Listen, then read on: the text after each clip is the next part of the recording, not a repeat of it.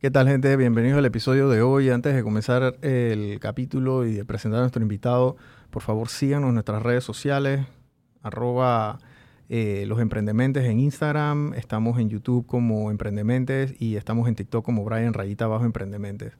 Bien importante que nos eh, suscriban a nuestro canal de YouTube y también compartan el contenido de nosotros y compartan el contenido de nuestros invitados, que es la mejor manera de nosotros apoyar a los emprendedores.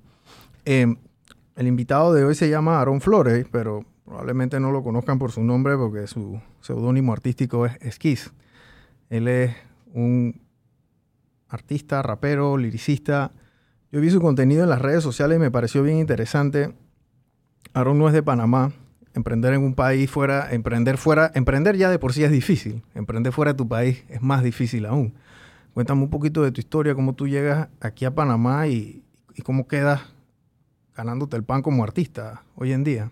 Bueno, primero que todo, súper feliz aquí hablar contigo, Brian. Un placer. Em, y 100% es una historia que a mí me, me, acompaña todos los días. Desde que llego a Panamá hasta que me baso aquí y empiezo a trabajar. Este, em, como cualquier otra cosa, la música llegó a mi vida como mi trabajo, como lo que yo quería emprender y se terminó convirtiendo en una parte mía muy grande. Ya no era tanto el trabajo, sino lo que me motivaba. Entonces, cuando llego a Panamá me doy cuenta de que es bien complicado poder este, sobresalir o, trabajar en lo que tanto me apasionaba. ¿Por qué? Porque no tenía conocimiento de cómo se movían las cosas acá.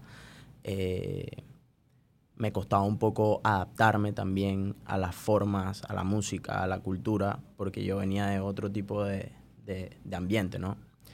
Eh, algo que me mantuvo súper firme fue mantenerme en Latinoamérica. Yo siento que si yo hubiese salido para otro país hubiese sido mucho más complicado emprender ya en, en eso, o un país que no hablara español. Eh, los primeros meses yo me dediqué a escribir bastante, a practicar, a escuchar full música, a nutrirme de todo lo que estaba pasando aquí en, en Panamá. ¿Tú hace cuánto llegaste? Hace siete años. Siete años. ¿Y tú Sí. qué edad tienes? 24. Ve- 24. Sí, Ok, 24. Llegaste que a los, a los 16, A los 17. 16. Yo llegué a finales de 2015 y inicios de 2016, diciembre de 2015. ¿Y sí. con quién llegaste? ¿Con tus, Con mis papás. con tus Sí, papás? O sea, se vinieron todos de Venezuela. Sí, todos Ok. vinimos de Venezuela. Mi papá, mi mamá y yo. Mi hermano sí llevaba mucho más tiempo aquí en, Panamá. Él es mayor. aquí, sí. Ok. Él tiene 30 años. Él lleva aquí más o menos como 12 años, 13 años. Eh, eso fue una de las cosas que también nos impulsó como que a venir a un sitio en donde teníamos un familiar. obviamente. Claro. Mi papá sí ya había venido a Panamá mucho antes, constantemente. Él como que vio aquí una abertura, algo que, que podría funcionar y la situación en Venezuela cada vez se estaba poniendo mucho más heavy. ¿Tú dónde eres de allá? De Caracas. Del mismo Caracas. Sí. ¿Y tu papá qué se, te- qué se dedicaba a él allá? Mi papá tiene una empresa de refrigeración, instalación, mantenimiento y, y como que creó este, esta empresa que subcontrataban empresas más grandes Ujú. para que él se encargara de tirar sus cuadrillas y, y- Claro. y sus vainas. En Venezuela trabajó en una empresa que se llama Hilti, que es de maquinaria. La conozco perfectamente. Sé cuál es. Eh, junto a un socio de él le fue súper bien y ya después aquí llegó a Panamá y volvió a abrir la empresa que tenía en, en Venezuela. Ok. Eh, eso fue como que algo que nos ayudó full a, a poder movernos esos primeros meses que son súper tough. Claro. Este, adaptándote a un nuevo país, que obviamente la economía se maneja de una manera totalmente diferente a la que, a la que uno está acostumbrado, que Sí. es, una, es una pantalla, literal. Eh, y yo siendo joven era súper complicado para mí porque yo me disociaba, ¿sabes? Yo me quedaba pensando como que no entiendo nada de lo que está pasando en mi vida ahorita mismo porque tantos cambios, este, Bueno, eras un, eras un, eras un pelado Sí, era- adolescente, era- 16 era- años, ¿no? Sí. ¿Y aquí donde terminaste la escuela aquí en, en Panamá? En módulo, sí. Me Ah, metí por en módulo, porque yo llegué y apenas me dijeron, dije, no, tienes que hacer... Yo no había terminado quinto año en, en Caracas, en Venezuela. Yo me fui a mitad de quinto año. Wow. Y allá es hasta quinto año. Terminas quinto año y te vas. Entonces yo llego acá y tengo que hacer de nuevo quinto año y terminar sexto año. Y fue como que no, busqué una alternativa que uniera esos dos años y ya, Ok. para adelante. Eh, pero sí, fue, fue bastante tough al inicio, como que esa, adaptarme a eso, pero me fue súper bien. Este, tuve muy, muy, muy cerca a mi familia. eh, a pesar de todos los problemas que trae un emigrar, ¿sabes? Eh, y, la, y las tristezas y los dolores. Y, y Porque deja- tú, deja- tú- tú dejaste un- una vida en Venezuela. Sí, yo dejé Tus básicamente amigos, todo, una novia. novi- novia, imagínate. Sí, todo, Bueno, todo, todo, todo, todo. Una, fue fue súper loco porque yo no terminé de entender eso hasta que pasaron como cinco meses, más o menos. Que aterricé y empecé a ir a terapia. Y que esto es real. Y me di cuenta que fue como que, wow, se, puso, se puso loca la cosa. Pues ya sentí que estaba creciendo, pues. Claro. Ya, ya me pegó ese, ese golpe. Y eso es algo que yo agradezco bastante. Si yo, en verdad, yo le doy mucho, mucho, mucho el crédito a irme de Venezuela al, al empezar a ser músico. O sea, yo, si no me hubiese ido de Venezuela, estoy casi seguro que no hubiese terminado haciendo lo que estoy haciendo ¿Por hoy qué? en día. Porque en Venezuela no era que nada, no tenía las oportunidades, sino que allá nacen más cantantes que personas. O sea, todos los días. Entonces es un mundo en donde si tú quieres sobresalir, tienes que reventarte. O sea, para allá tú ir a un estudio como el que tú puedes llegar a ir aquí, que están súper, súper brutales y bonitos, tenías que apretar, ¿sabes? No todo el mundo entra a esos estudios. Hoy en día muchas personas ya como que han viajado y traen estos conceptos a Venezuela de los estudios todos iluminados. Desde la casa y eso, ¿no? Ajá. Pero antes era súper, súper complicado. Y también para mí soñar en un país donde habían tantos límites fue como que, ok, maybe aquí no puedo hacer lo que tanto me gusta. Y cuando llegué a Panamá me di cuenta de que sí tenía esta posibilidad ya de acercarme a un estudio y tocar la puerta y preguntar cuánto cobraban por una hora de estudio, por lo menos. Y así fue que empecé, yendo estudio por estudio hasta que conseguí un estudio eh, que hoy en día mantengo contacto con ellos y, y toda la cosa. Se llama Bunker Jam Studio, que fueron los primeros que me, que me abrieron las puertas. Ujú. Y ya después de eso, como que tuve una buena relación con el productor y me bajó los precios, empezamos como que a trabajar un poco más constante, ya conocí más productores. ¿Y qué edad tenías cuando comenzaste ya ahí a, a los estudios por primera vez? 17, cumpliendo 18, un año después. Casi de- llegando de una Sí. vez, ¿no? Sí, sí, sí. No, yo, yo dije, "Oh, te- tengo que buscar la manera aquí de, de- de hacer esto mientras termino la, la, la escuela. Obviamente yo tenía otro, otros sueños de, de estudiar ¿Tú eh, qué querías estudiar? producción audiovisual. Ok. Sí. Luego de eso como que se fue convirtiendo un poco más hacia el cine, hacia todo lo que es dirección creativa y, y- y- y esto de crear conceptos para, para plasmarlos en una pantalla. Ujú. Y no sé, como que desde pequeño siempre tuve esa, esa, ese gusto por el cine y por lo, lo, lo estético, más que todo. Eh, y cuando llegué a Panamá, se me abrió full la mente y dije como que, ok, está tough la idea de ser cantante a los 17 años, 18 años y vivir de esto.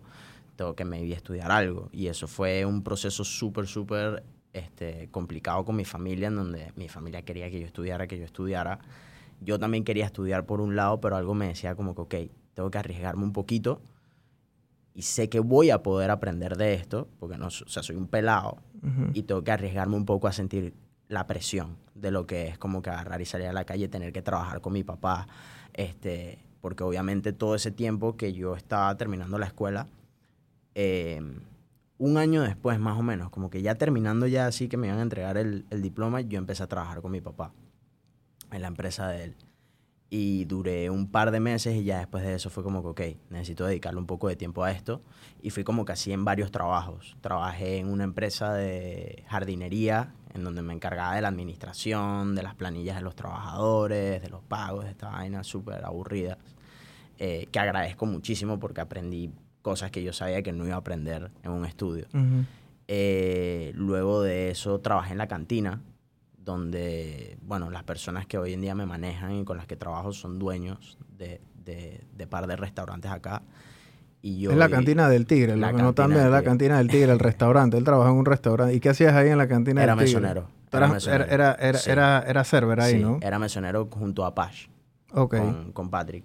Eh, Mark y Juanqui nos impulsaron full y Diego también como que a poder mantener este mindset de cuereador, de que, o sea, nosotros dentro de todo hemos tenido bastantes beneficios y hemos tenido a muchas personas que nos han apoyado, entonces nos tocaba como que aprender un poco esto de, de ok, estamos haciendo música, estamos presentándonos, pero tenemos que hacer cash, porque las vainas no, no son así como que yo voy a levantar el teléfono y lo voy a decir a mi manager, mira, dame 300 dólares para, no sé.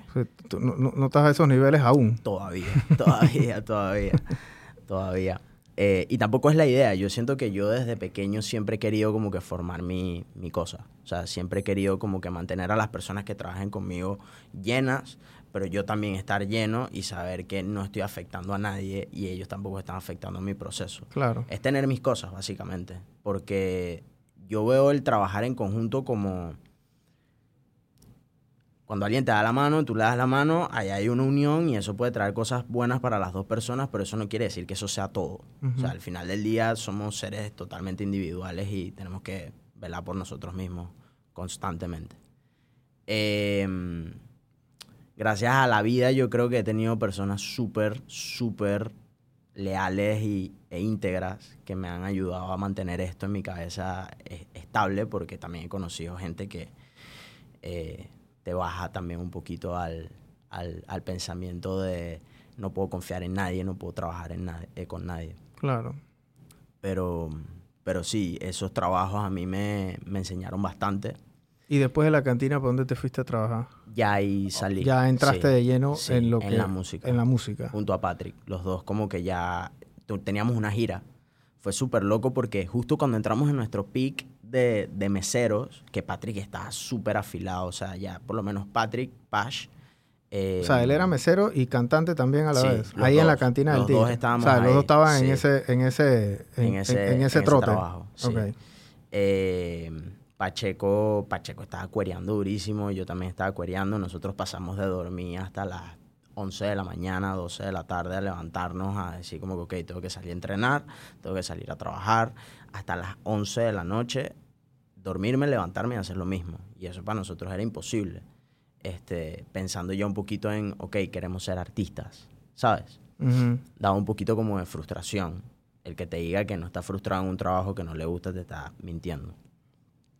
Eh, luego de eso, que ya estábamos como que así súper, súper metidos en la, en la cosa, nos llaman de Tacos La Neta, que tenían una gira por, por los, por los Celinas de, de Panamá y ya no podíamos como que decir que nos vamos y ya no, ya no, cuando terminemos volvemos. O sea, ya ellos tenían que buscar personal y no se pueden quedar con ese, claro. con esa vaina ahí, menos por nosotros, ¿sabes? Como que ahí habían personas que estaban dándole mucho más duro que nosotros, ¿sabes? Los cocineros, los que limpian, ¿sabes? Eso es como un mecanismo Sí, y es un engranaje importante. si, el, mesero no se mueve, el, cocinero no agarra propina o no le va bien ese día, o sea... Y ellos manejan full este término de que si tú ganas propina, tú estás haciendo que todo el mundo gane propina. Es así. O sea, si tú estás haciendo... Tú eres la cara del restaurante en ese momento. A nosotros nos decían eso todos los días. Tú eres el dueño del restaurante. Tienes que hacer que este restaurante esté en los mejores restaurantes de Panamá. Y eso es lo brutal de, esos trabajos, que esos trabajos como que te mantienen aterrizado, ¿sabes? Yo en mi cabeza siempre estoy soñando, siempre estoy imaginando tarimas, siempre estoy imaginando shows, siempre estoy pensando en qué canción puedo grabar, qué sonido puedo llegarle, y uno se pierde en ese pensamiento. Eso es, eso es Disney, literal. Todo es demasiado lindo y todo. O sea, eso es lo bonito de ser artista también, como que se te hace fácil crear. Y eso te, te hace que te escapes de todo esto que, que es puro cemento pero seguimos en el cemento. No podemos, no podemos hacernos los locos. La gente de Tacos La Neta entonces te contrata a ti y a, a, a Pash. A Pash y a la banda con la que nosotros nos presentamos. Ok, y es por ti que tienen una banda en vivo también. Sí, okay. y era el primer show que teníamos con banda en vivo de, de nosotros. ¿Y antes, ¿a dónde, dónde, dónde, cantaban por ahí? En, en discotecas. O sea, donde les, donde les dijeran. Discotecas. Nosotros al inicio, en 2020 soltamos un proyecto que fue como que el proyecto que nos empezó a abrir más las puertas aquí en Panamá, que fue Salsa del Monte, que es con Lujay, este, Pash e Igni en, la producción, en la mezcla y en el, y en el máster. Em, luego de ese proyecto fue como que nosotros veníamos a hacer puro rap, veníamos a hacer puras canciones súper raras y aterrizamos en el sonido latino. ¿Y, que tenía ¿Y por qué cambiaron ese sonido? Porque antes era más como como, eh, como, ese rap de, español, puede ser, tú sabes, ¿no? Yo, no, me acuerdo cómo es que se llama, pero ese rap en español... es full de, Nuestras influencias son todas de allá, la mayoría. La mayoría, la mayoría. que allá, allá Argentina, allá se consume mucho esa música. Venezuela. Venezuela, Venezuela también, es Cancerbero, esa, es- ese era ese estilo, ¿no? Estás clarito, 100%, 100%. Sí, y, y, y ahora entonces se van más a lo, a lo, a, a lo, lo popular. A lo, no, no tanto lo popular, a lo latino. A lo latino, porque como tú nos estás diciendo, ya tú lo pillaste, tú dijiste, ah, estos manes están influenciados por españoles, están influenciados por tal. Nosotros no estábamos influenciados por lo nuestro, ¿sabes? Claro. Lo que, lo que bueno, es que ese, aquí. ese, ese mercado aquí en Panamá no se mueve No mucho se mueve, tampoco. es que es no te van a contratar en muchas discotecas. Literal, literal, porque al final del día tú estás rapeando y tú lo que puedes hacer máximo con rapear es ponerle a bailar las neuronas a la gente, pero de resto no, no, es- no es música para que estés acompañado de gente, por lo menos. Claro. O, o es música que si tú vas para un toque es para volverte loco, Claro. para descargar. O sea, es música que tiene una, una carga muy grande de energía. El- no digo que la- los demás géneros no lo tengan, pero unos como que son un poquito más soft que otros. Hay, que, hay que aceptarlo. Eh, el, el género latino en general es cero soft. Entonces nosotros vimos como que, ok, este sonido está cool. Los productores que estaban haciendo el EP estaban súper metidos en la, en la película, rompieron durísimo los ritmos y no perdimos nuestra esencia. O sea, no dejamos de escribir como escribíamos, no nos vendimos, como dicen por ahí, de los artistas que dicen que ah, no, pasé este género por esto, ni nada por el estilo. Nos gustó y cuereamos. Claro. Y eso nos abrió full puertas. Este, mm, una de las canciones, que fue La Vaina se prendió, que hace una semana llegó a un millón de streams. Wow. Este, todas las discotecas sonaban esa canción. Entonces nos empezaban a llegar videos y videos y videos. Y nosotros teníamos amigos de la party, de que nosotros íbamos a fiestas, este, y, y en casco y toda esta vaina. Y- Están tocando tu canción, que no qué. Ajá, y eran promotores. Entonces ellos mismos se encargaban como que decirle a las discotecas como que, hey, estos pelados, tráiganlos, tráiganlos, tráiganlos. Y así fue. Empezamos en Santana. El primer toque, ¿cuánto te pagaron? La primera vez que te llamaron, dije, ven a cantar acá. Me acuerdo que me pagaron, ¿cuánto fue? 100 palos. 100 palos que los terminé dividiendo con Patri y, y- y los demás. O sea, que te tocaron, ¿qué? 30. 30 Wow. palos.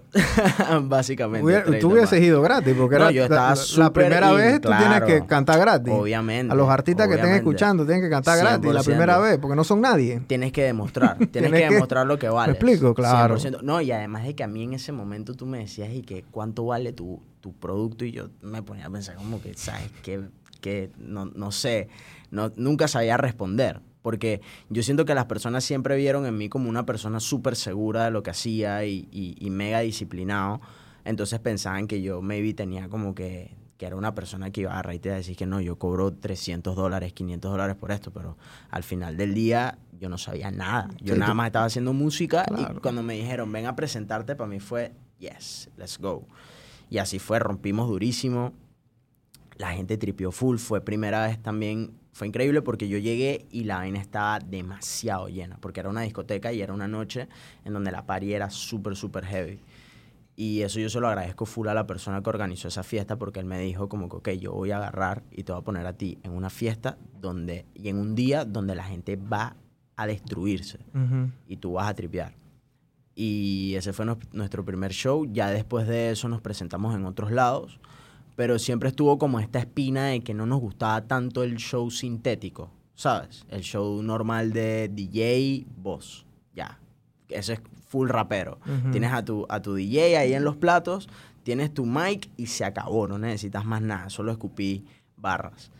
Eh, este proyecto nos enseñó, al que te estoy diciendo, Salsa del Monte, que la, la- música, o sea, era mucho más grande de lo que nosotros pensábamos y empezamos a involucrar también instrumentos. Empezamos primero con una guitarra, me acuerdo, que Patrick le decía a Igni que fuese su show con una guitarra eléctrica. Este, luego de eso, hablamos ya con los de Salsa del Monte y empezamos como que a armar este, este esquema de cómo podíamos empezar a montar las canciones en vivo. Y ahí nos cayó Macrofest Ujú. Que fue en pandemia antes de que no, Antes de pandemia. que lo, antes de que lo cancelaran. Nos cae así, buf. Febrero. Y nos- ajá. Y nosotros, wow. Me acuerdo que, que Diego, mi manager, está súper feliz y, y ese deal lo llevaban jalando desde hace rato con Pash. Este, y le salió de toque a Pash. Entonces ahí empezamos a montar el show de Salsa del Monte para el final del show de Pash, que era Ok. en Macrofest. Se cancela la, la cosa, se cancela el mundo básicamente. Y ya ahí nosotros como que perdimos un poco el enfoque y todo lo que pensábamos, porque primero éramos súper inmaduros. Segundo, la canción entró en top 50 de Panamá a, la, a las dos semanas. Ya estaba en el top 50. Nosotros no entendíamos nada. O sea, en era- pandemia. en pandemia. O sea, era una cosa de locos. Era súper loco porque fue. Lo sacamos un mes antes de pandemia, pero cuando cayó la pandemia, obviamente esa vaina se mega busteó. Durísimo. Y nosotros pensábamos todo lo contrario. Decíamos como que, ah, no, esta vaina la gente no la va a bailar. La gente, yo creo que en verdad le cayó como anillo al dedo esa canción en ese momento porque era una canción súper alegre. Y. Y nada, ¿Y en pandemia qué hicieron? Porque en pandemia los restaurantes y los artistas sufrieron demasiado. O sea, ustedes no tenían cómo monetizar. Chucha, Y tú, te- y tú y, y ya estaban comenzando. Ustedes estaban comenzando a saborear un poquito la miel de facturar algo. Bueno, no habían facturado porque el Macrofest no pudieron pero ya nos facturar. estaban llegando propuestas. pero ya le estaban llegando propuestas, ya habían cobrado algo en las Sí, discotecas. sí, o sea, que ya estaba la rueda como andando y, y le, le quitaron la rueda al carro, literal. La rueda, ¿Cómo sea, hicieron? yo me acuerdo que nosotros nos reuníamos, todo el crew de Salsa del Monte. Este, en ese tiempo yo no trabajaba todavía con Gazardiel, que es la empresa que, que hoy en día me maneja. Pero yo estaba como que empezando a conocer a Mark, el hermano de Pash, que hoy en día es parte de, de esta empresa que me maneja. Y él nada más nos decía, está empezando a moverse la cosa, está empezando a moverse la cosa. Dicho y hecho, nos empezaron a caer propuestas de otros lados, ¿no? Que nos llamaron de Bocas del Toro, que quieren que cantemos todo el EP allá. Brutal. Nunca he ido a Bocas del Toro. Para mí esa vaina era es que irme a otro país.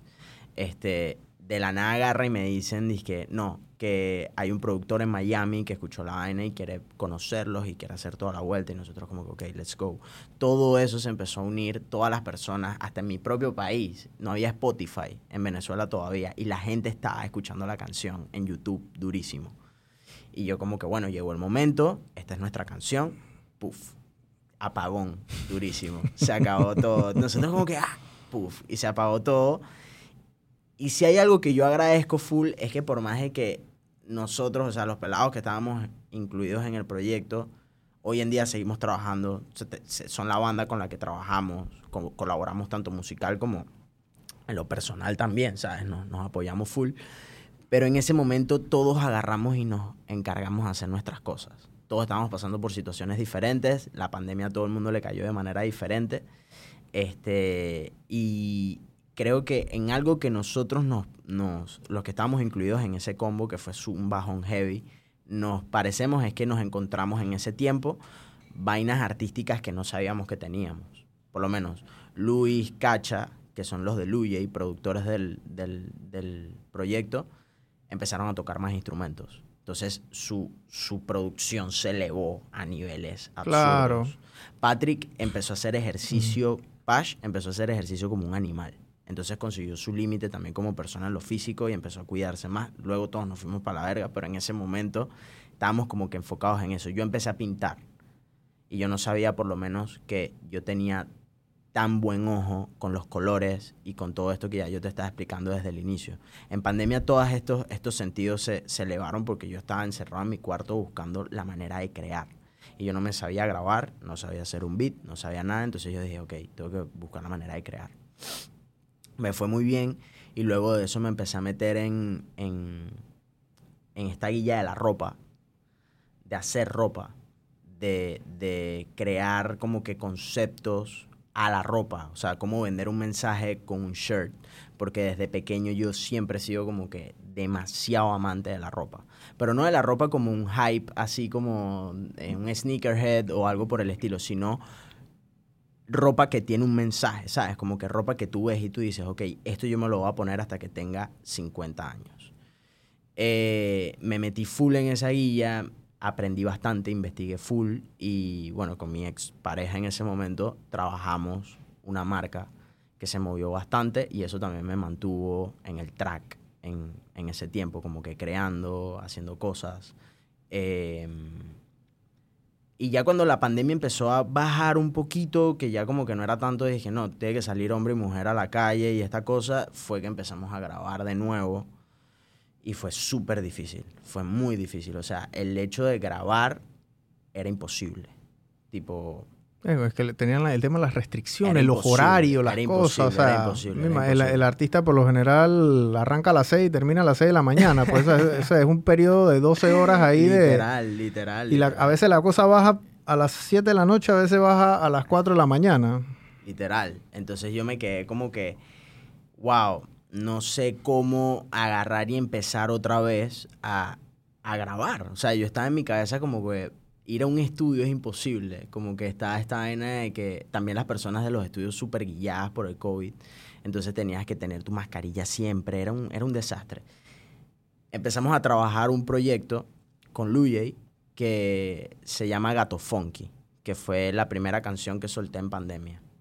el primer proyecto que hice que la grabamos en un carro. ¿Eso fue en el 2020? Sí, eso fue en el no, 20, o 2021. 21. 2021. Sí, 2021. Eso fue 2021. Ok. Eh, ese fue mi primer single después de, pandemia. Durante pandemia solté un single ahí, pero como de, de, de, de cebo, ¿sabes? Como que para pescar gente ahí mientras estaba sobreviviendo en esta vaina de que nadie estaba escuchando música, nadie estaba haciendo nada. Cuando empezamos a hacer Gato Funky, me acuerdo que yo todos los días le escribía a mi manager, a Diego, quiero grabar, necesito grabar, me estoy volviendo loco, necesito grabar, necesito hacer algo que realmente yo diga como que, ok, esto me está manteniendo vivo, ¿sabes? Y él agarra y me dice como que, bueno, vamos a buscar la manera de hacerlo. Habló con un productor en ese momento que ya nos había trabajado otros temas y grabamos en un carro. Seteamos en un horario donde el productor y yo podíamos estar juntos que literalmente estaba cronometrado. Y yo no tenía salvoconducto. El productor sí. Así que yo estaba fresh porque lo grabamos en el estacionamiento de la, de la casa de mi hermano. Y yo me podía quedar en la casa de mi hermano fresh. Pero este man sí se podía ir. Entonces, me acuerdo que este man llevó una mini planta de energía que obviamente no puedes poner para grabar porque así que teníamos, teníamos, que grabar rápido. O sea, era una cosa que la Mac se quedaba sin batería y teníamos que agarrar y enchufarla y esperar a que se cargara toda la vuelta. Teníamos el booth, que era un escudo, era un shield de estos acústicos. Lo pusimos en, el, en la parte de atrás del, del asiento, en la parte de atrás del asiento de copiloto. Y yo me puse atrás. Entonces yo grababa detrás del asiento de copiloto con el shield Aquí yo tenía una cosa para controlar mi volumen de los audífonos. El productor está en el asiento de, piloto y ahí grabamos Gato Funky. Y, fue como que yo dije, ok, todavía hay chance. Porque fue una canción súper dura, es mi canción favorita hasta ahora. Y también fue un reto, ¿sabes? Yo dije como mm. que, ok, ya después de esta vaina ya no, no nadie me puede echar cuentos. ¿sabes? Ya yo puedo crear hasta en el apocalipsis. Si eso me enseñó bastante me enseñó bastante, el proyecto fue súper lindo. Eh, en ese tiempo para mí tener mil streams era que wow. Era que mil streams, dos mil streams en pandemia. Yo me acuerdo que con Gato Funky llegamos a los cinco mil streams como a los tres meses, imagínate. Y hoy en día ya las cosas cambiaron. Pues. Claro. Pero en ese momento era súper difícil. Era súper difícil, la gente no entendía tampoco el sonido, yo no estaba prestándole mucha atención a los trends, que ah, esto es lo que está sonando, esto, no, yo, estaba, yo voy a hacer mi cosa y vamos a ver qué onda. Y ese fue el primer proyecto que hice con Gazardiel también. Ok. Ya ahí estabas entonces con la disquera. Sí, ya ahí empecé a trabajar con, con ellos. Eh, fue el primer proyecto, así, nuestro primer bebé. Que ya después de eso formamos un lazo súper, súper fuerte. Entonces, ¿qué otro? O sea, ya después arranca pandemia y te comienzan a llamar de vuelta a las discotecas, ¿cómo comienza ese ecosistema? Porque yo creo que eso fue como poco a poco, fue bien, lento. lento, fue muy lento, fue bastante lento. Nosotros imagínate que gracias a la vida y a mi manager y a una, una, la cuñada de mi manager, Carito, que nos ayudó bastante en ese momento, eh, nos consiguieron un, un deal con Curse Light. Entonces nos dieron un buen cash para hacerles un jingle, me acuerdo. Y eso nos mantuvo en el track para poder seguir haciendo música. No era tanto es que, ah, esta, esto es mi, mi, mi plata para mi comida, para que mi manager se compre un carro, para que yo no. O sea, nosotros estábamos como que, ok, necesitamos dinero para seguir haciendo música. Y eso nos cayó del cielo, fue, fue, fue buenísimo. ¿Y esa, esa plata la usabas que para vivir? Pues, o sea, para comer, no, para, para, para, cosas básicas que obviamente la, la Gazardiel me daba todas las semanas, comida, este, poder tener sesiones de estudios infinitas hasta la hora que me diera la gana, literalmente. ¿Cuánto cuesta una hora de, de sesión de estudio? En un estudio aquí, chucha. Es que aquí son... son ¿Cuánto? Aquí está el como manager. 20. 20, 40, 20, 40 palos. 20, 40 La hora. palos. La hora. 20 palos si eres amigo del... O sea, del- una, entonces una noche son 500 palos. Básicamente. Fácil. Básicamente, porque nosotros estamos 400 12 horas, dólares. 12 horas metidos en el estudio, porque no es todo creación, es el tiempo que estamos nosotros conviviendo, el tiempo que estamos pensando la vaina, como que es un proceso súper extenso, Sí, sí. que es mucho más fácil cuando tienes tu, tu, tu espacio, ¿no? Que gracias a, a- a- a la vida ahorita tenemos nuestro espacio que podemos ya como que salirnos de, de este rush de Claro. "Mira, tengo hasta las 6 de la mañana o el man que está cuidándote en el estudio que se tiene que ir, está quedándose dormido así que ya es y que vete. Eh, pero, como te decía, cuando empezamos a ver que la pandemia bajó un poco, las discotecas están súper miedosas, entonces nos llegaban propuestas, pero a la semana se cancelaban. Nos llamaban de tal fiesta, de tal, por lo menos, este, me acuerdo que en ese momento era College House Party, que fueron las, las Víctor, la primera persona que me, que me llamó para un, para un Víctor de Innocentis, que fue el primero que nos llamó para un, para un, para un show. Em, En Santana. esa en vez. Santana. Nos dice otra vez, pero ese evento se cayó porque evidentemente las cosas estaban súper darks. Y nosotros no pudimos realmente tocar hasta que terminó la pandemia realmente. O sea, que nosotros pudimos decir es que, ok, tocamos, rompimos, la gente estuvo ahí, no había distancia, no había mascarillas ni eso, eso fue mucho después de pandemia. Porque aquí hasta los restaurantes estaban asustados, ¿sabes? No podías ni siquiera ir a comer, que ibas ahí en la noche. Sí, tenías que quitar- sí, era, era No, medio no. bizarro. Yo estaba súper loco porque yo decía, yo estaba al borde de agarrar y empezar a organizar fiestas clandestinas, ¿sabes? Se organizaron varias. Se organiza. Se organizaron varias. Yo fui a un par, pero se organizaron varias, pero así la gente sobrevivió. Mucha gente sobrevivió así. ¿Cómo no? ¿Cómo no? Yo tengo muchos amigos que están en la movida electrónica que sobrevivieron a base de fiestas privadas en, en penthouse y en Ujú. vainas así que organizaban o alquilaban casas en Cerro Azul y, Sí, sí, y sí. hacían su locura y su vaina, pero era buscando la manera, literal, porque los- la, la pari aquí sufrió demasiado, o sea, el, el- el turismo, todo, todo, todo fue un desastre. Y nosotros nos sacamos un poquito esa idea de que íbamos a presentarnos pronto cuando estaba pasando este problema. Hasta que ya la cosa cesó full y pudimos empezar a, a tocar, que fue en Macrofest. Ok. Otra vez, pero esta vez sí era Pache Skis. Eso fue el año pasado. El año pasado, en Ok. 2022. Y este año hay de vuelta Macrofest. Hay Macrofest, pero no, no nos invitaron. Ok. No, no estamos ahorita en el lineup. Em, pero brutal, o sea, fue una experiencia súper, súper heavy para nosotros, como que después de tanto tiempo presentarnos. Eh, me acuerdo que antes de Macrofest, yo no cuento esas otras presentaciones porque fueron súper raras, fueron como que presentaciones muy cortas, íbamos para eventos y cantábamos 30 minutos, 40 minutos, pero presentación grande, donde yo te puedo decir que, ok, esto fue lo que Hicimos un show, pues. Hicimos un show de verdad, fue en Macrofest. ¿Y cuánto, cuánto aproximadamente puede, puede tomar una presentación de ustedes o cuánto ustedes se... Hoy se- en día, cuando cantamos Pash y yo, que unimos nuestras, nuestros setlist, como que intercalamos nuestras canciones, puede durar una hora. Una hora, una hora y quince si nos ponemos a hablar paja con el público. Pero casi siempre es más de una hora. Una hora, nunca es una hora exacto. Eh, nosotros antes nos presentábamos 30 minutos, 45 minutos, cortábamos las canciones, como que hacíamos mashups y vaina, pero nos dimos cuenta de que no, no era nuestro flow. Nuestro flow era montar un show. Y Claro. Macrofest fue la primera experiencia que tuvimos, por lo menos yo no sabía que era tocar con in-ears. Yo no sabía que era tocar con secuencia, ¿sabes? Como que escuchar la batería mientras tú estás cantando como si fuese una, una, una canción. O sea, estás escuchando el beat, pero en vivo. Yo no sabía nada de eso. Y fue súper brutal esa tarima. Fue una experiencia Eso es mega, difícil. mega agridulce. Eso es bien difícil. Porque nos llovió un, o sea, fue un huracán. A la gente ya no la dejaban entrar al evento, le decían que estaba cancelado, los policías estaban re locos, la gente ¿Y dónde fue, dónde fue eso? En Panamá Viejo. Panamá Viejo, ok. no había ni un techo, o sea, fue Sí, eso heavy, fue al aire libre total. heavy, heavy, pero fue hermoso, eso fue increíble. Yo me acuerdo que no había, no hubo un momento en donde yo no sintiera como agradecimiento, pues, todo el mundo mojándose, un pocotón de gente mojándose, gritando, o sea, puestos en la vaina. Ahí fue cuando yo dije como que, ok, esta vaina es lo que es. Este es el flow de, de, de show que yo quiero. Claro. Esto es lo que yo quiero vender, esto es lo que yo quiero darle a las personas porque, o sea, yo, neces yo me dan ganas de, de tirarme, ¿sabes? Yo estaba extasiado, fue, Ujú. fue hermoso.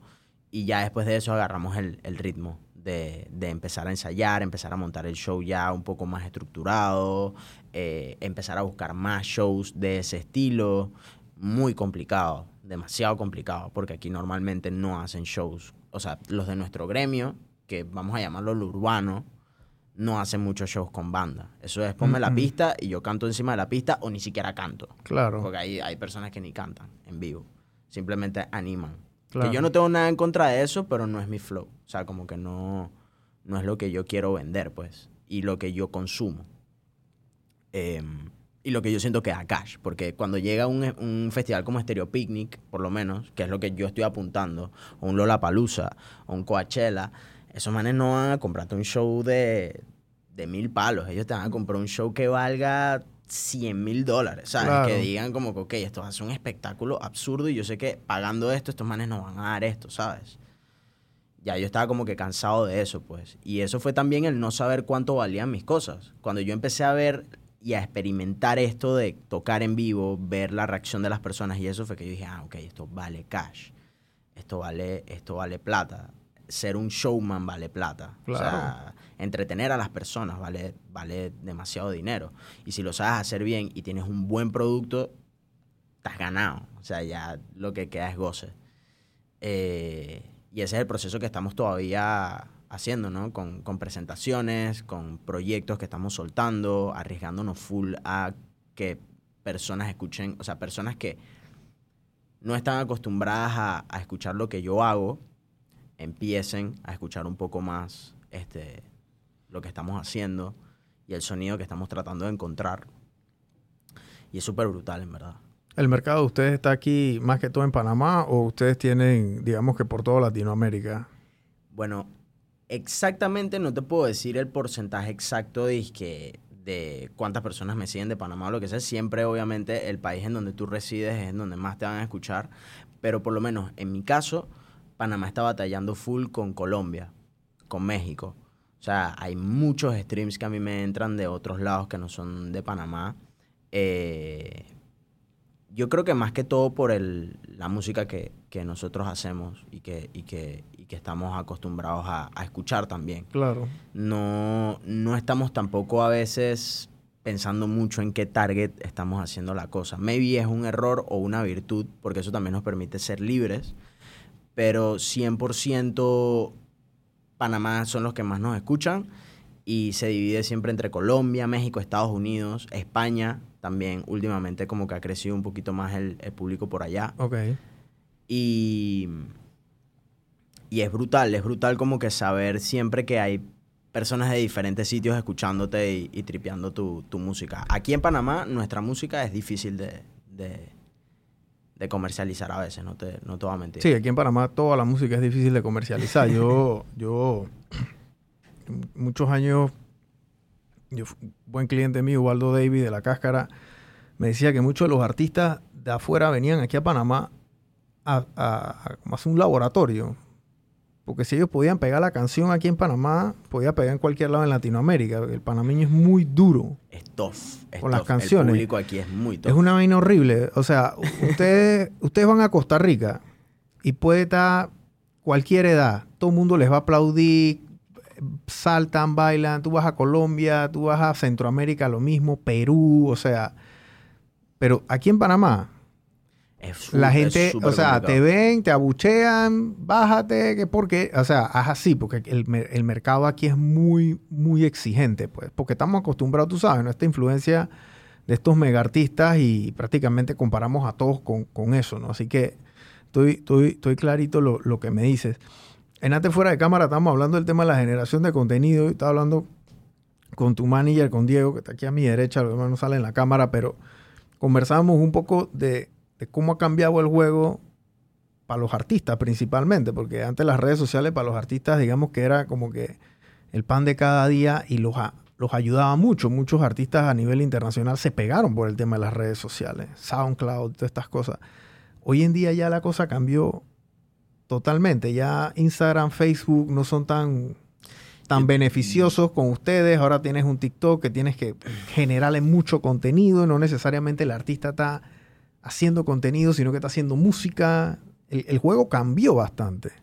¿Eso cómo los afecta a ustedes? Porque ya también eh, tu día a día no significa todos los días voy a sentarme a hacer música, sino que tengo que sentarme a hacer música y contenido, más todas las otras cosas que tienen que hacer, ¿no? Digo, yo siempre trato de no, como que no dejar que eso se convierta en un límite, porque me pongo a pensar full cómo hacían los artistas de antes para soltar su música y era mucho más complicado. O sea, antes para tú soltar música tenías que literalmente ser un, un GOAT. O sea, prodigio. prodigio, voz hermosa, buen mercadeo, producto guapo, o sea, guapa, siempre tenías que tener un, un- un target específico, un nicho, como que eso era bien complicado. Ahora, todas estas transiciones que han vivido los artistas que vienen desde esa época, nosotros las estamos viviendo de manera mucho más acelerada por el tema de, que acabas de mencionar de las redes. Entonces se convierte en, una, en, en- en algo súper difícil porque ya nosotros no tenemos que agarrar y decir como que, ok, vamos a soltar una, una canción y me pierdo una semana. O sea, si nos perdemos una semana, eso no va a tener ni un stream. Entonces es complicado porque hace que nos tengamos que convertir en nuestros community managers, en nuestros fotógrafos, en nuestro todo, porque estamos constantemente, tenemos que hacer contenido todos los días y por lo menos en mi caso se me hace súper complicado. Se me hace muy complicado porque estoy tratando siempre de mantener en orden las cosas en mi cabeza y normalmente este tema de las redes es algo que mantener el orden es, es, es para gente seria. Sí. O sea, es una cosa que la gente ve como algo súper normal y vaina, pero es súper, para mí es casi imposible. Son muchos números, ¿sabes? Como que muchas fórmulas, demasiada eh, sí, psicología Es retador. demasiada psicología y es algo que a mí me llama mucho la atención, pero tengo que admitir que nunca ha sido mi fuerte.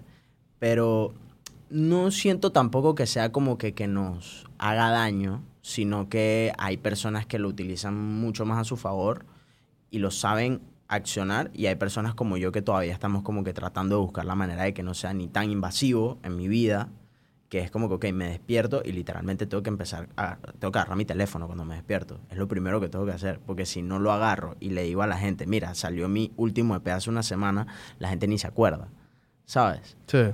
Entonces se vuelve un poquito fastidioso, pero al mismo tiempo es lo que escogí. Digo, si vas para una universidad, tienes a un profesor, tienes una materia ahí que te está todo el día ahí jodiendo y desde que te despiertas tienes que estar como, ok, tengo que estudiar, tengo que estudiar. tengo que-". Es la misma vaina, solamente que en un mundo que es distópico. Sí, la generación de contenido y, el volumen que hay que hacer es, es, es inaudito. Antes no se veían esta cantidad de cosas. TikTok ha cambiado el juego de una manera impresionante porque ya deja de ser una red social y básicamente es una red de entretenimiento. Lo que les da a ustedes un escenario obviamente mucho más grande, pero a la vez también le da más trabajo. Sí. Es bastante. Y entonces no es solamente, bueno, voy a hacer algo porque creo que está bien, sino que básicamente lo tienes que hacer para el algoritmo de esa red De social huevo en huevo. específico, ¿no? Entonces ya no se vuelve tanto como de que soy bueno o soy malo, es soy bueno en esta red social o soy malo. Yo me Y acuerdo es que... bien democrática. 100%. Yo me acuerdo que antes había una red social que se llamaba Vine. Vines, claro. Que fue como el primer TikTok. Que, que era, yo era alto consumidor de Vine y yo veía que en ese momento eh, era contenido de calidad. O sea, como que la gente se metía en la guía de hacer un video bien editado. 15 segundos duraban los Vines.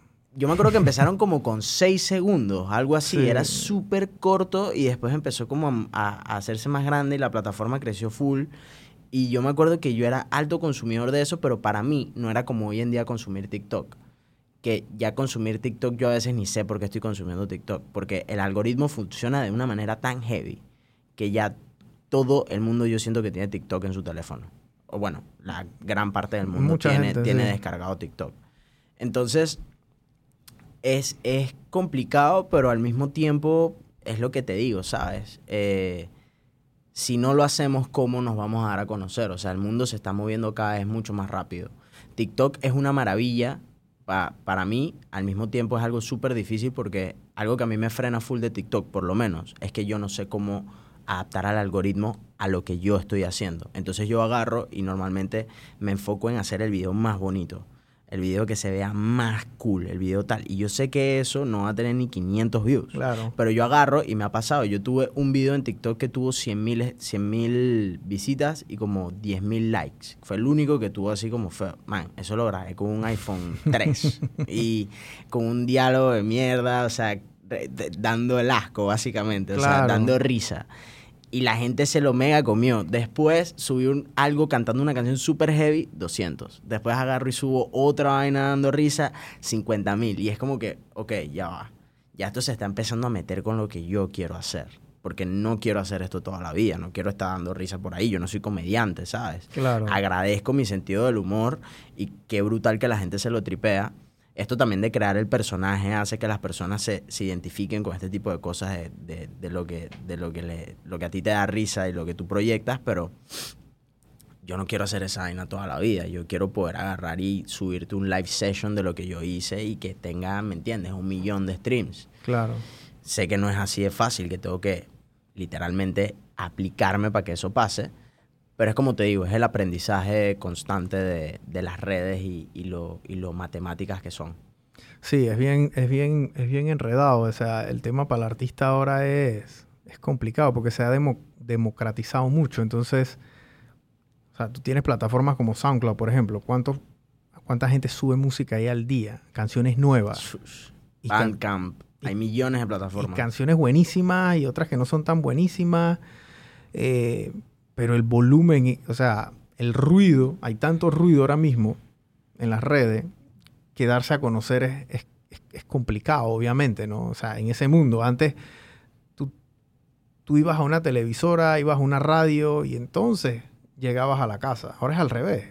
Ahora ellos están buscando en las redes para ver cuál es el artista que ellos pueden eh, firmar o que ellos pueden pautar o que ellos pueden llamar a una presentación o, o que tenga, o que sea viral, o que se haga viral, porque ya, ya es un producto validado, pues. Ya es un producto validado en las redes que yo sé que va, esa comunidad me la va a meter en la discoteca, o me la va a meter en el show, o me la va a meter en los discos, o en los streams, o en los YouTube, etcétera.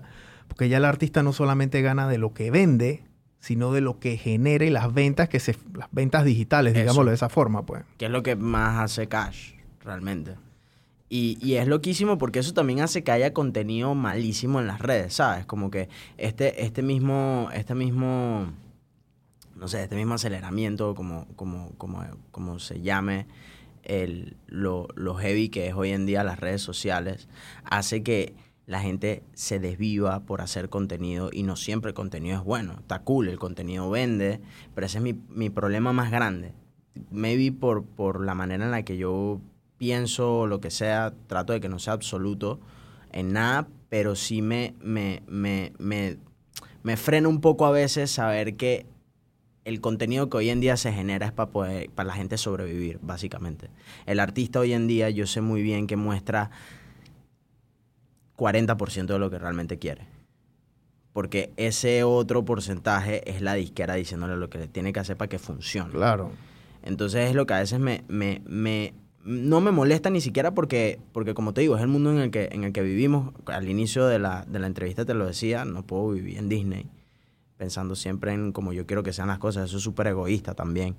Pero hay veces que sí quisiera que la cosa fuese como un poco más, más chill. Como que la gente se tome un poco más el tiempo de agarrar y crear contenido de calidad, que ayude, o que, o que un mensaje, o que, o si vas a hacer contenido rápido o estás súper agobiado porque tienes que sacar adelante un proyecto y tienes que crear demasiado contenido que sea algo bonito, ¿sabes? Como que algo brutal. Hay muchas personas que lo están haciendo y eso es algo que también me he dado cuenta en TikTok, que he purgado demasiado esa red, ya como que me sale lo que quiero ver, en verdad. Eh, full personas se están empezando a tomar en serio esa vaina porque me imagino que se están también dando cuenta de... Pero me imagino que el trabajo que tienen es más heavy todavía, porque yo he visto por lo menos TikToks que graban con Black Magic, ¿sabes? Que graban dije, una producción como si fuese un canal de televisión y los manes hacen eso constantemente. Y yo me pongo a pensar, verga, esto es esclavizante, pero me imagino las horas de edición, las horas de sí, sí tienen, tienen, un, tienen un equipo de Sí, tienen un equipo de producción muchas veces, ¿no? Y normalmente casi todos esos creadores de contenido o tienen agencias de publicidad que manejan esas cosas o tienen una productora. Una de dos, que tienen bastantes equipos para poder hacer esas vainas. Sí, los heavy duty que, digo, obviamente cuando tienes una producción, un 4K, eso van a tener. Muchos que lo hacen desde el celular, con una buena luz, una cosa, y saben cómo, es lo que estábamos hablando en antes, saben hablar a la cámara, pueden editar algo rapidito, pueden hacer un buen guion los artistas, eh, yo creo que entre más genuinos y más auténticos sean, más le transmiten, porque el tema con el artista es que este mundo que tú me estás contando, que ustedes se quedan grabando, que ustedes eh, se quedan grabando 12 horas y entonces los chotean en una tarima y los ponen y que se canten, que no sé qué, o sea, nosotros nada más vemos es como que el producto final, el terminado, pues, el usuario, el fanático. Yo veo la canción, escucho la canción y veo la presentación, pero yo no veo qué está detrás de eso. La historia. La historia. Ustedes lo ven y lo hacen por mecánica. Como el que ha ido a la luna todos los días. Ve a la Tierra desde lejos y dice, hey, claro, esto es mi día a día. Sí. Pero para el que está afuera dice, wow, ve este mundo, no sé qué, mira lo que están haciendo. Y tras esos días tú le metes el día a día de una persona normal, que un día te levantas bravo, un día peleaste con con, con, tu hermano, o con tu mamá, o con tu papá, o con un amigo, o estás triste, o estás feliz, o no te fue bien, o se cayó un concierto y tú estabas contando con esa plata para, no sé, comprarte un carrito, me explico, o sea, esas trivialidades, porque el artista, el artista la pasa mal. Financieramente al principio es difícil. ¿Me explico? Bien, bien difícil. Yo, yo, es como te digo, a mí se me ha hecho difícil abrirme, por lo menos, en ese sentido es que agarrar y poder mostrarles mi historia a las personas al 100%. Porque como estoy en, esta, en este proceso de también no meterme mucho en el personaje, de no dejarme llevar por esta, por esta, por esta vida que eh, para muchos es muy bonita, pero como tú acabas de decir, es bien tough. Em, mostrarles esa parte de mí a las personas con contenido que llame la atención me ha costado bastante. Pero es algo que yo he, descifrado, como, como te, he dicho, por lo menos con mi sentido del humor. Me he dado cuenta que la gente conecta full con eso. Entonces maybe mostrar un poco más de ese lado, ¿sabes? Y hace que las personas también agarren y digan, ah, este man es panísima, ¿verdad? Como soy en mi día a día y como mis amigos y las personas que mi círculo cero saben que, que soy normalmente. Pero ya mostrar un porcentaje más allá me cuesta porque ya esto es algo mucho más personal, ¿no? De, agarrar y decir, ok, voy a mostrarle mi día a día a esta persona. Esta persona va a ver básicamente todo lo que hago. Eso en mi cabeza, maybe por la manera en la que, en la que yo crecí, hace que pierda un poco de exclusividad la vuelta. Y para mí eso es como un código que yo siempre he querido mantener, como que ese, ese, ese misterio, ¿no? Eso que la gente diga como que, ah, este man, ¿qué está haciendo en ese estudio? Pero me he dado cuenta que si lo hago muy radical, no me funciona. Pero si agarro y empiezo de poquito a poquito, mostrando y mostrando, como estoy haciendo ahora, eh, gracias obviamente a los consejos y, a la, y, y al aprendizaje que he tenido y, a lo terco que he sido y que me han tenido que, que parar ahí en seco, he aprendido que no necesariamente tienes que darle todo, toda la cucharada a la persona, pero sí tienes que darle de comer. sí, tienes, que, enseñarle un poquito. Tienes que, tienes que esa persona necesita que no eres un robot, exacto. que no eres un robot y tienes, tienes algo más que solamente una voz bonita, pues. Claro, tienes que enseñarle el trailer. Yo creo que la, la, la persona digital de hoy en día, o es mi opinión, es que, digo, obviamente hay cosas que la gente le da igual ver. Si tú te comes un cereal o te comes una torta en, en la mañana, pues, o sea, eso son cosas como que irrelevantes, pero posiblemente si le enseñas o la personalidad que tú tienes digitalmente sea del artista, que, o sea, bueno, vale, tú haces ejercicio, te estás vistiendo, o esta es la ropa que voy a usar, o estoy en el estudio y subo una foto, o hey, a las 4 de la mañana pidieron comida, o están comiendo algo, me explico, o sea, o cómo es el, la discoteca cuando están llegando, etcétera, este, esos documentales crudos del artista bajándose y la gente y la cosa, o sea, esas son, esas, esas son cosas que no se ven muy a menudo, yo creo que si tú abres un poquito la puerta a eso y eso, eso es para todos los emprendedores que no estén escuchando. O sea, eh, eh, su emprendimiento y su vida digital son una.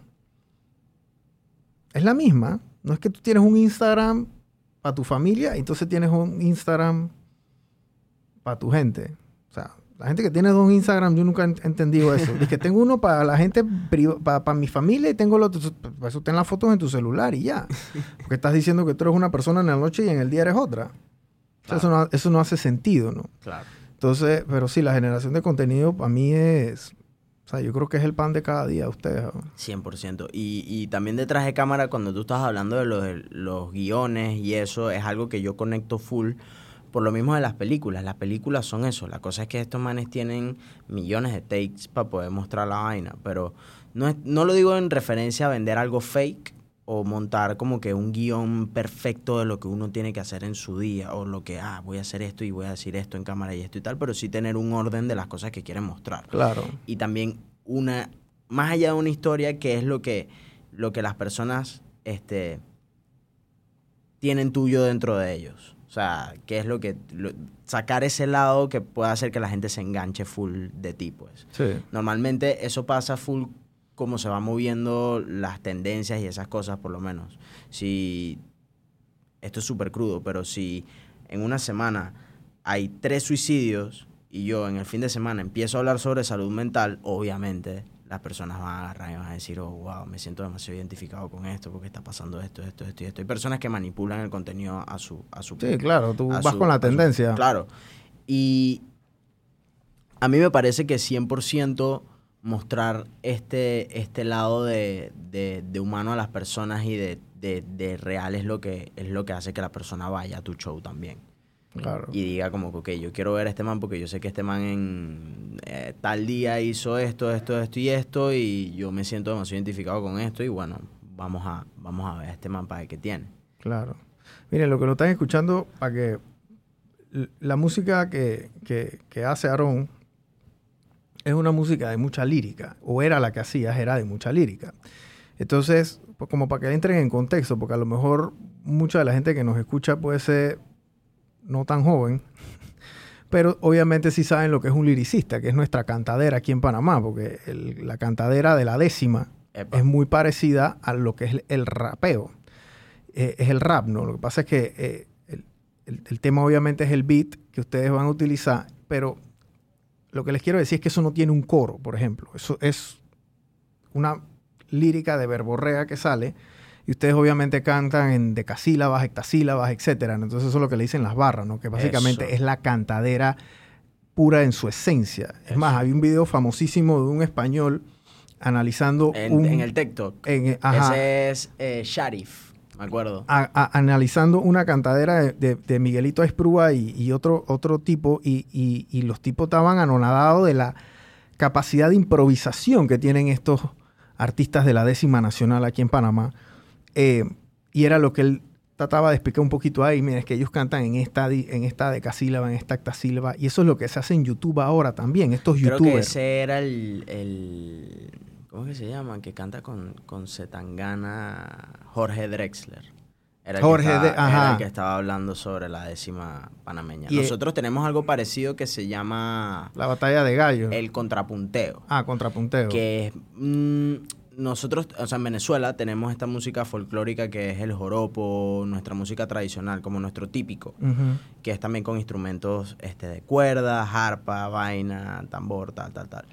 Y también está esta, es- aquí ustedes también lo tienen, que es como que se empiezan a tirar entre ustedes. Que es la, el- es la- es la décima, es la cantadera. Y eso es increíblemente maravilloso y difícil. Es casi imposible. O sea, de la manera que lo hacen las personas que realmente se, se, se dedican a eso. Es imposible. O sea, Sí, es ellos la, súper la, difícil. la- la última sílaba de la, de la, estro- o de la, de la línea o de la barra es, es la, O, entonces todo lo que Heavy, venga, venga con los O, no sé qué. el- Y la historia que conecta la última cosa que dijiste por allá, la aterrizas aquí. Es y el una locura. punchline. Entonces, o sea, Una esa capacidad es, es un arte. A mí me encanta ver esta, esta, esto y me, me encanta ver los raperos y compararlos con el tema de la décima porque siento que, que hay una sinergia que al final es, es lírica y es música. eh, es creación en el momento, es improvisación en su máxima expresión. eh, y es lo que es lo que yo siento que, que a veces no se explica y es lo que hace por lo menos los youtubers hoy en día lo hacen también.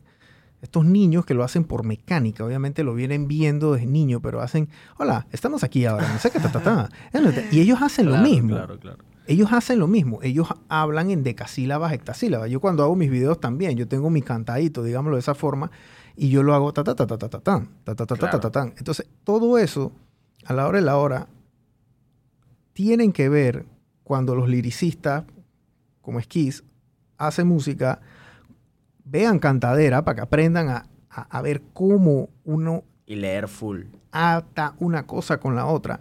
Porque al momento que ustedes van a hablar, ustedes no van a hablar por improvisación, muchas veces van a tener que escribir primero para después decirlo.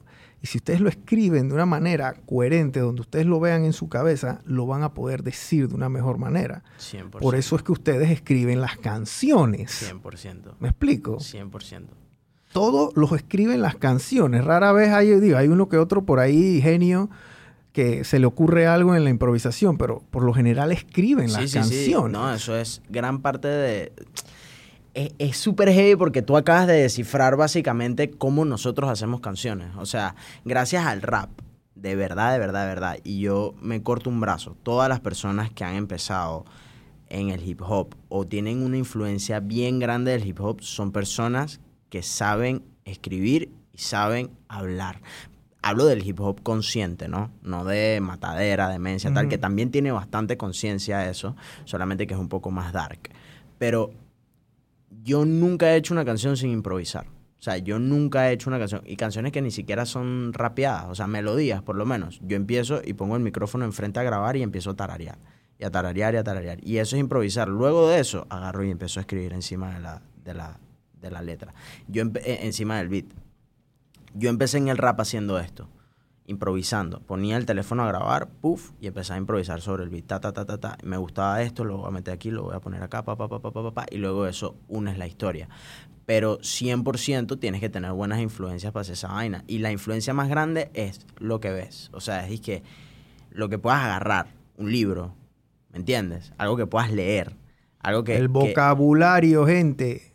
El que no tiene un vocabulario no puede hablar. Si tu vocabulario es pobre, tu lírica es pobre. Total. Tu total. guion es pobre. Cómo tú describes tu producto va a ser pobre y mediocre. Lean. Total, total.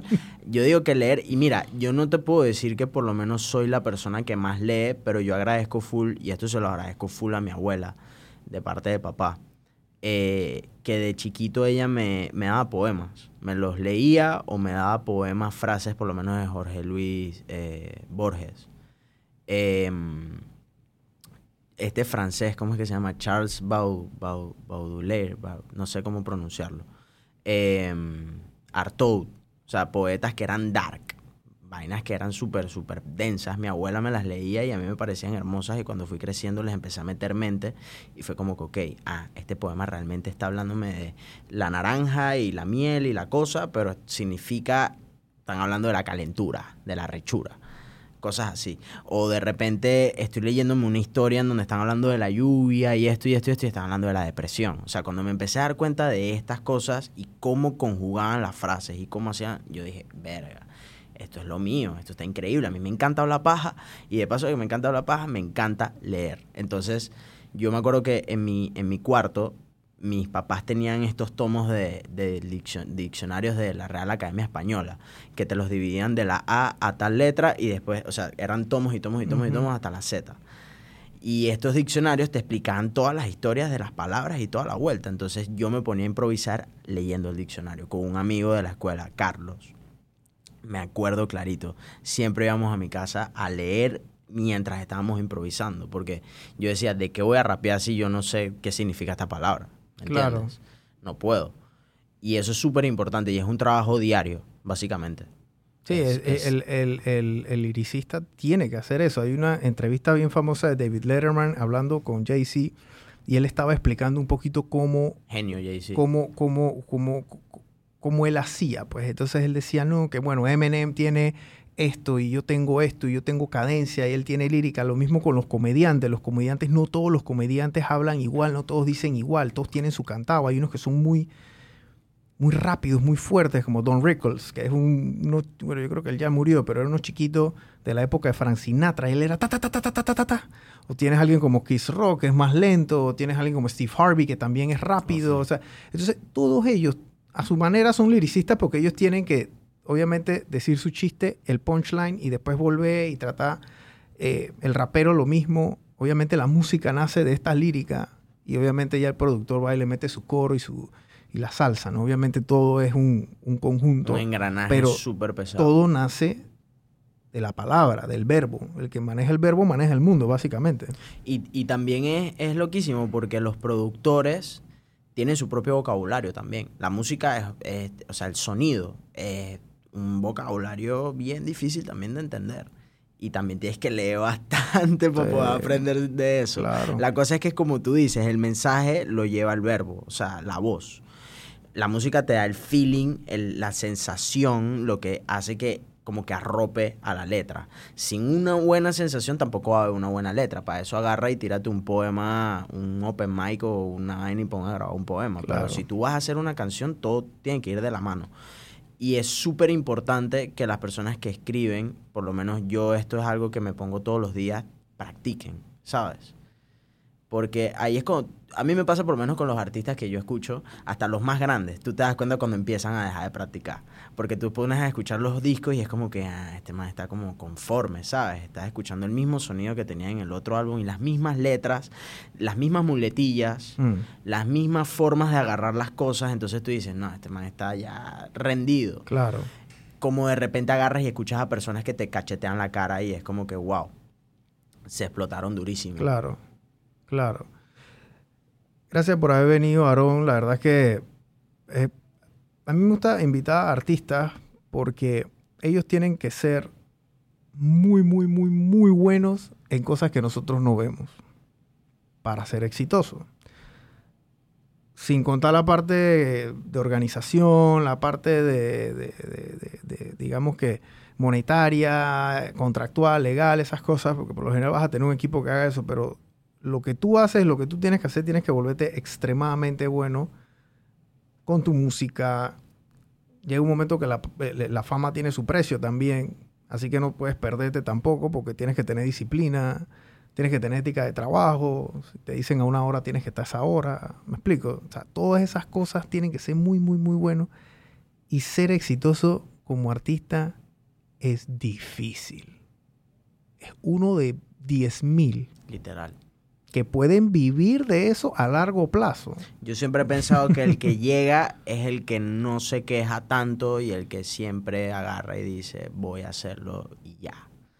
Porque, porque ese mismo pensamiento yo lo tuve mucho tiempo de, wow, tengo que ser una aguja en el pajar, literal. O sea, tengo que convertirme en esa aguja. ¿Cómo hago para convertirme en esa aguja? Eso es algo que uno tiene que descifrar constantemente porque, como hablábamos, el mundo va girando a velocidad de Schumacher. Y 100% la queja y el límite es lo único que hace que no te vuelvas esa... O sea, es este pensamiento cliché de por qué si el otro sí, porque tú no, ¿sabes? Y eso lleva una disciplina muy heavy. Y por lo menos tú puedes ponerte a ver más cosas de Jay-Z, que vi que lo mencionaste ahorita. Jay-Z habla full de eso. Jay-Z era un rapero común, ¿sabes? Todo el mundo en Estados Unidos rapea. Si naciste en el Bronx o en Brooklyn, rapeas. Dije, rapeas literalmente. O tu papá es rapero, o alguien de tu familia rapea. Siempre hay algo ahí que, que te lleve a eso. Porque ellos sí pudieron, porque obviamente descifraron, tanto con la disciplina como con la forma de materializar sus ideas, una fórmula heavy. Y eso es algo que solamente te da no tener límites, pienso él, comenzó vendiendo los primeros CD de él desde, desde el carro. Y después sacó Blueprint, que es una, o sea, es de los discos de rap más fuertes que ha tenido el mundo. O sea, literalmente, Jay-Z es como la punta de. Sí, él, él, él le abre la trocha a mucha gente y también populariza mucho la música después que, bueno, pues después de Tupac y de Biggie, obviamente ellos mueren y entonces digamos que eso quedó al aire y entonces ya después viene una nueva generación, ¿no? Que ahí entra... El cómo. Sí, el Jay-Z y, y, eso, y esos, esos que vinieron subiendo con él, ¿no? Que es un rap mucho más mundial. ¿no? Sí. No ya es el, pasa a ser un no, no es ese rap local de los Estados Unidos así de... Sí. Bueno, estos manes son tan pegados en Texas. Lo que pasa es que esa es otra cosa. Si Skiz viviera en los Estados Unidos, Skiz dice, dice, ah, bueno, yo estoy pegado en California.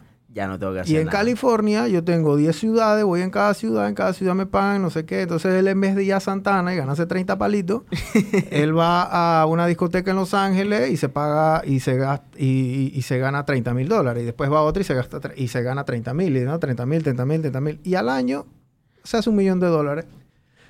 Así Y funciona. hasta por lo mínimo, hasta por lo mínimo, no necesariamente mercado. 30 mil, o sea, en... en 10 mil, 5 mil. te vas y quedas chilling. Yo por lo menos estaba hablando con Diego de eso hace como dos meses que empezamos a trabajar con una distribuidora de, de Estados Unidos que justamente está súper relacionada con Jay-Z, Rock Nation y toda esta gente. Y yo le estaba diciendo, qué brutal esta distribuidora que te muestra artistas que tienen su planilla, que distribuyen sus canciones, y yo no conocía a ninguno de esos artistas. Claro. Pero me metí en sus perfiles, explotados, explotadísimos, show llenos.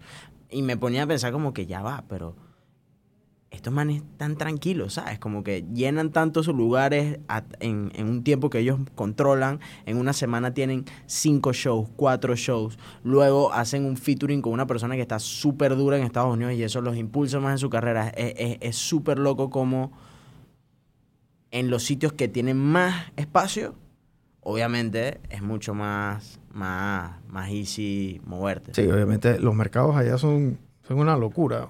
Eh, sí, aquí en Panamá, obviamente el- lo bueno y lo malo es que somos un país chiquito, ¿no? Sí. Que funciona como para tú validar y ver para ver si la música está bien o no está y lo bien. que tú dijiste también es súper importante. Que el público sea tough acá es una es lo mejor que puede pasar a un Claro. artista que sale de verdad. O sea, yo he estado en tarimas en donde yo me cuestiono todo. O sea, yo me pongo a ver al público y digo, wow. Me van a tirar No, una lata. Me van, literalmente. una vez en Paradise, eh, aquí en, en Paradise de 2000, el de, el de Punta Barco, no fue el último que nosotros nos presentamos, el penúltimo, este, a Patrick, a Pash, me acuerdo que un loco le decía, vete. Así en la, enfrente, así, vete, vete, Wow. vete, vete, así, vete. Nosotros entramos y fue, y yo me acuerdo que yo antes de montarme en esa tarima, yo estaba que me quería morir por eso mismo, porque yo decía, que focó este sentimiento de que cada tarima que vamos a montar aquí es, verga, tengo que buscar la manera de hacer que esta gente le llegue esta vaina. Claro. Porque es súper tough. Pero una vez le llegas y haces mover un cuello, ya tú dices, ok, Ya la vaina fluye un poco más. Claro, y eso es lo que nos ha pasado últimamente, que ya tenemos un poco más de soltura también a la Soltura. hora de, de presentarnos y toda la cosa, que sabemos cómo llegarle un poco más a las personas y ya no se hace tan pesado, pero sigue siendo pesado. Claro. Sí, bueno, ese es el nervio, ¿no? Sí. Bueno, Aaron Skis, gracias, gracias por haber venido. Eh, sigan a- al señor Aaron Flores Skis en sus redes sociales, compartan su contenido, eh, estén pendientes de la carrera de él y, y- y de lo que puedan sacar de este podcast. Métanse, vean temas de cantadera, vean el tema de la lírica, vean el tema de la música, el contenido de estos artistas eh, y apóyenlos también, ¿no? ¿Me explico? Apóyenlos porque eh, ellos están haciendo cosas que no están haciendo otros artistas aquí en Panamá. Y posiblemente si nosotros queremos tener más artistas afuera, un Bossa, un Sech, y posiblemente este mismo año un Esquiz, a este, a este Pash, me explico, o sea, pero hay que apoyar a los pelados que están subiendo para que ellos también abran trocha para los que vienen atrás. Y hayan más gente y hay un ecosistema mucho más fuerte, ¿no? Porque aquí en Panamá hay mucho talento. 100%, hay mucho más talento de lo que la gente piensa. Así que gracias, Aaron, y, y gracias, gente. Chao. Gracias a ustedes.